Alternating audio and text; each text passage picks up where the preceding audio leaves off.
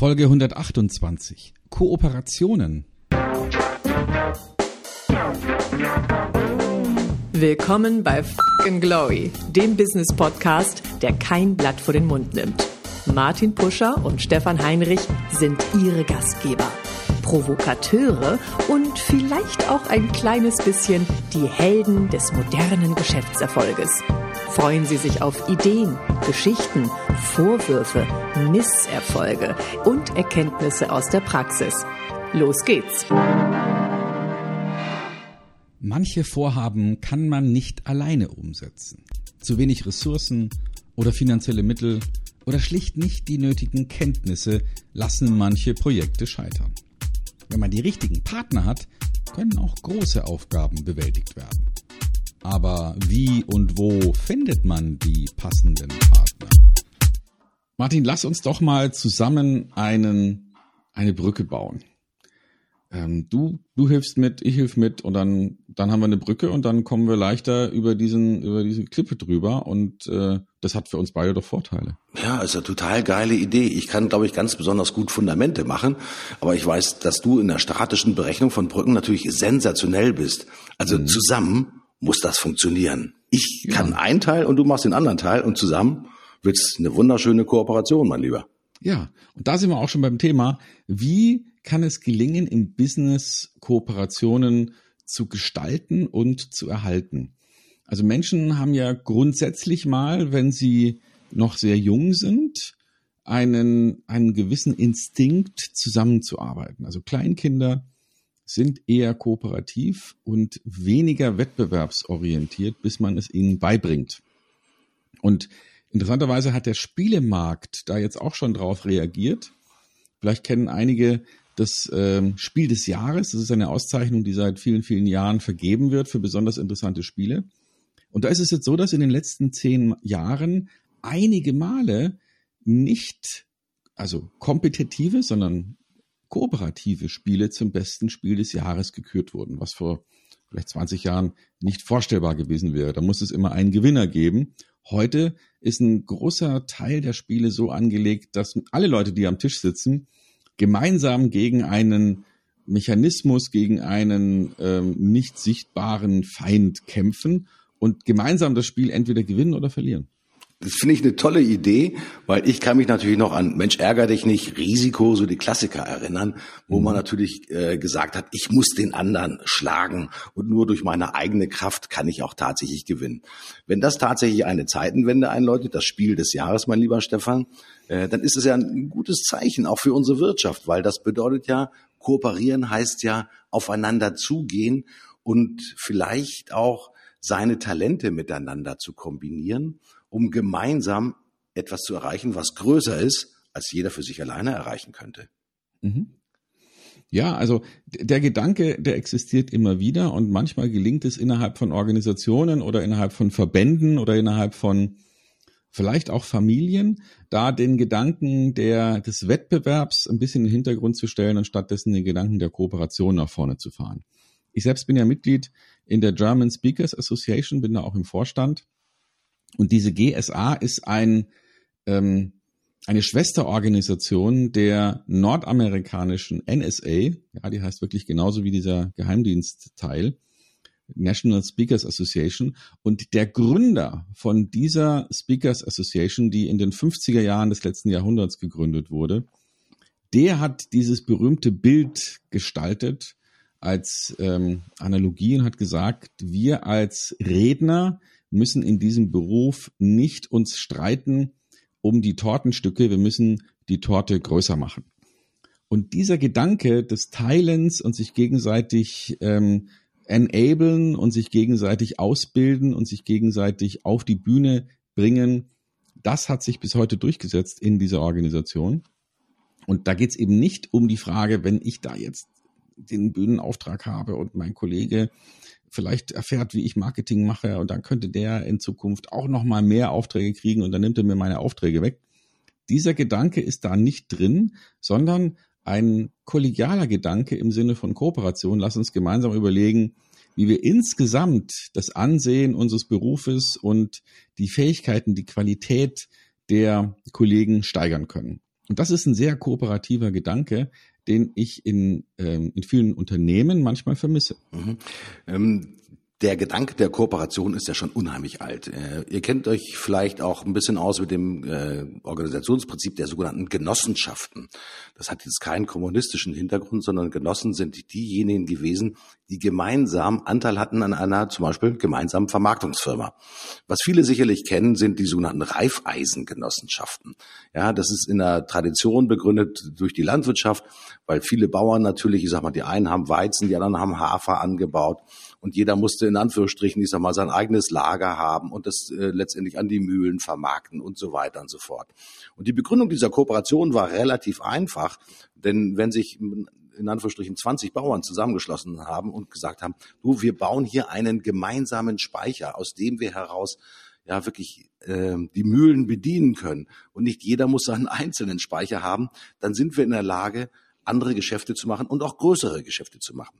Das ist sprichwörtlich halt wirklich so der Gedanke, wir tun uns zusammen mit unseren einzelnen Fähigkeiten, um etwas viel, viel Größeres zu schaffen. Ich glaube, äh, was jeder von euch kennt, ist in Deutschland natürlich eine der größten Genossenschaften, das ist die DATEV.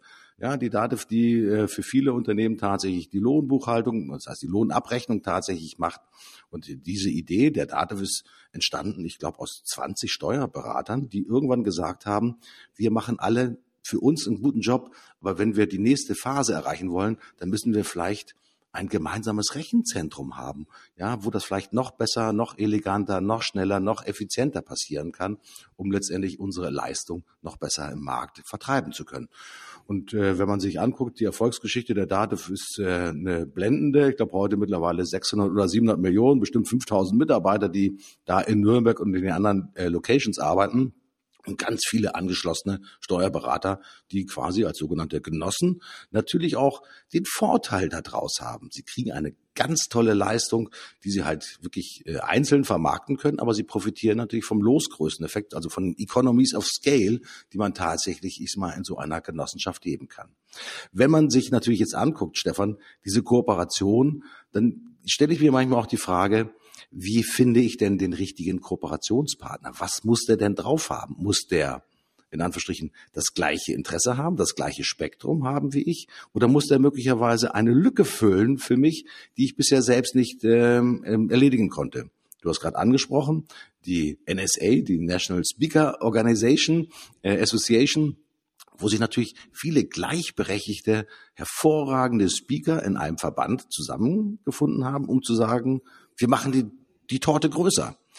Ähm, ist das die einzige Form der sinnvollen Kooperation oder so wie in unserem Eingangsbeispiel, ich kann halt tolle Fundamente machen für eine Brücke, du kannst tolle statische Berechnungen machen, ja, oder guckt man da drauf, dass sich Talente ergänzen können, um eine möglichst gute Kooperation zu machen?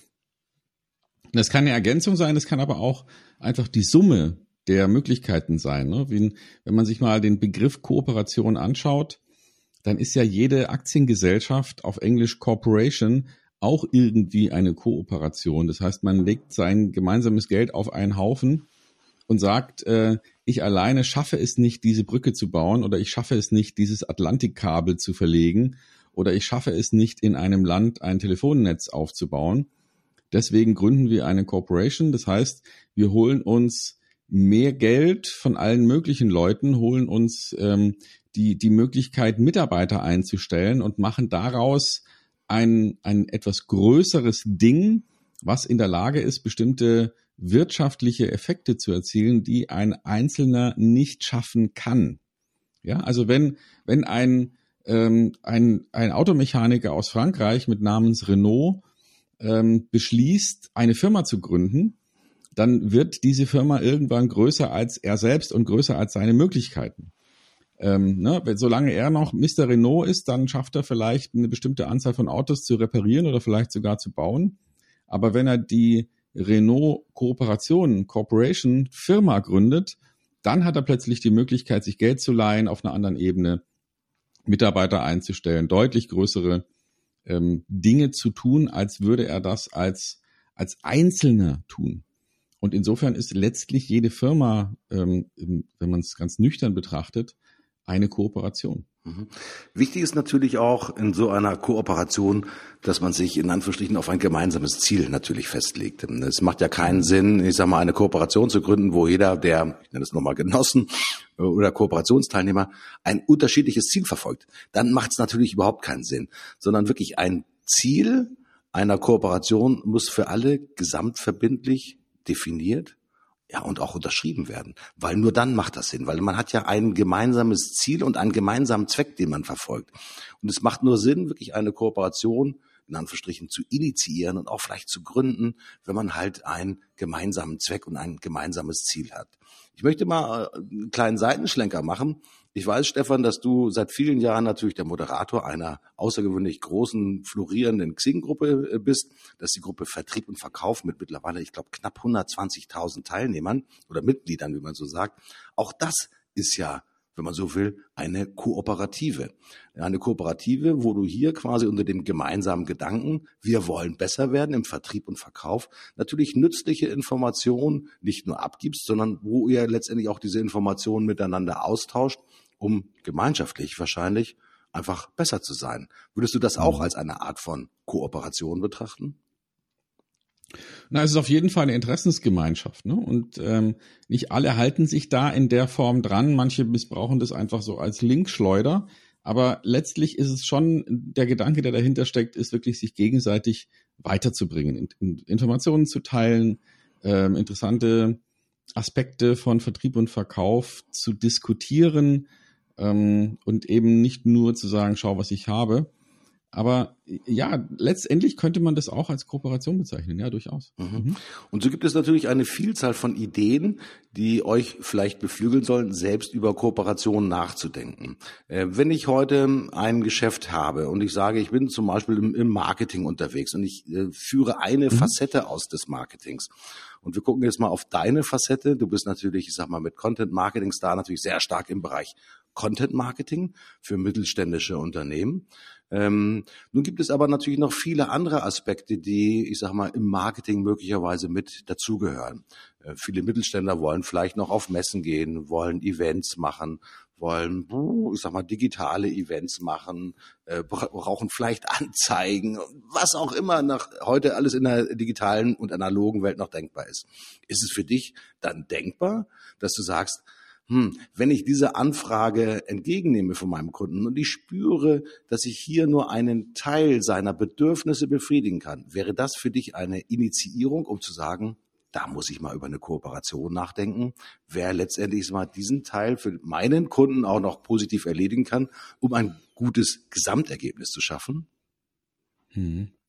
Ja, also äh, ich denke mal, Kooperationen muss man wirklich äh, in Ruhe durchdenken und überlegen, wie kann man denn so etwas gestalten und wie kann man so etwas konstruieren, wie kann man sowas bauen. Also was habe ich, was ich gerne geben möchte, was hat vielleicht der andere, das mich interessiert.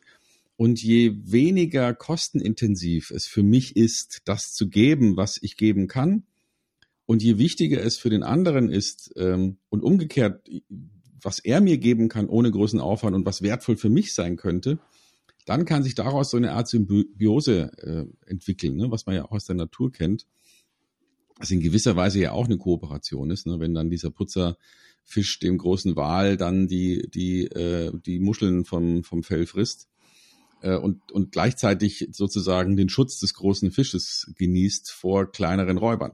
Also das sind so, ne, den großen Fisch, für den ist es kein großer Aufwand, einfach groß zu sein und durch die Gegend zu schwimmen, um, aber es hilft dem kleinen Fisch. Und für den kleinen Fisch ist vielleicht das, was er da an dem Wal abknabbern kann, sogar Futter. Insofern für ihn auch geringe Kosten. Äh, aber für den Wal ist es, ist es sehr wichtig, weil er selbst es nicht entfernen könnte und es ist vielleicht für ihn eher äh, ein Schädling. Also das, das sieht man ganz schnell, da gibt es so Dinge, die können zusammenpassen. Und da kann man sich schon überlegen, was habe ich denn, was ich gerne hergeben könnte und leicht hergeben könnte, was für den anderen aber unglaublich wichtig ist. Also ich denke jetzt mal zum Beispiel, ähm, ich fange jetzt mal an rumzuspinnen. Ich war neulich auf einer Veranstaltung, da ging es um ähm, Unternehmensfinanzierung, Start-up-Finanzierung, äh, Venture Capital. Und das kam von, ähm, von einer Sparkasse ähm, und unterstützt durch eine Landesbank, die, die sich da mit diesen Themen beschäftigt. Und da sind mir Dinge aufgefallen, nämlich dass die Banken versuchen, ihren Kunden, ihren Unternehmerkunden das Thema Digitalisierung näher zu bringen, weil es eben relativ viele ähm, Unterstützungsprogramme seitens des Staats gibt, um die deutsche Wirtschaft, vor allem den Mittelstand, auf die Digitalisierung nicht nur vorzubereiten, sondern die Digitalisierung wirklich umzusetzen. Und jetzt gibt es ja äh, Leute, die sich damit ganz gut auskennen, da zähle ich mich jetzt auch mal mit dazu. Wie könnte man denn die Sparkasse, die natürlich Interesse hat, bei ihren Kunden gut dazustehen und für die Kunden wertvolle Informationen zu liefern, wie kann ich die Sparkasse dabei unterstützen, den Gedanken, dass Digitalisierung im Mittelstand gar kein so unglaublich schwieriges Thema ist, wie kann ich denen dabei helfen? Mhm. Und da gibt es sicherlich ein paar Ideen. Man könnte sagen, man macht vielleicht eine, eine Kolumne für ähm, Sparkassenkunden, man macht äh, vielleicht sogar ein, ein, ein spezielles, spezielle Ausgabe eines Buches nur für die Sparkasse, die dann wiederum verteilt werden kann. Das kostet mich nicht viel, ist für die Sparkasse vielleicht sehr wertvoll. Was kann die Sparkasse für mich tun? Naja, die könnte in ihrem Kundenkreis dieses, ähm, dieses Informationsding weiterverteilen, um dadurch mich wiederum bekannt zu machen bei Sparkassenkunden, also bei mittelständischen Unternehmern. Und da sieht man, das wäre jetzt so mal, das ist noch nicht zu Ende gedacht, aber das wäre so ein Kooperationsgedanke. Ähm, das ist für beide extrem hilfreich. Für, für die Sparkasse ist es kein großer Akt, ähm, wichtigen Kunden ein Buch zu schenken. Für mich ist es kein großer Akt, mein Know-how nochmal für die Sparkasse und deren Kunden zusammenzufassen. Am Ende haben wir beide was davon. Die Sparkasse bekommt vielleicht Finanzierungsprojekte, weil Menschen Unternehmer in Digitalisierung investieren. Ich bekomme vielleicht Zugang zu äh, den Führungskräften bei interessanten Unternehmen, was wiederum mir die Chance gibt, ähm, Geschäfte zu machen. Also da sieht man, da gibt's schon so Ideen, wenn man das jetzt mal zu Ende denkt, ich werde das sicherlich noch weiterdenken und mal mit den Verantwortlichen sprechen und versuchen rauszuarbeiten, hey, wie, wie können wir denn da eine, eine Symbiose schaffen, eine Zusammenarbeit, eine Kooperation schaffen, die für uns beide fast nichts kostet, aber unglaublich viel Chancen hat, was zu bringen. Mhm.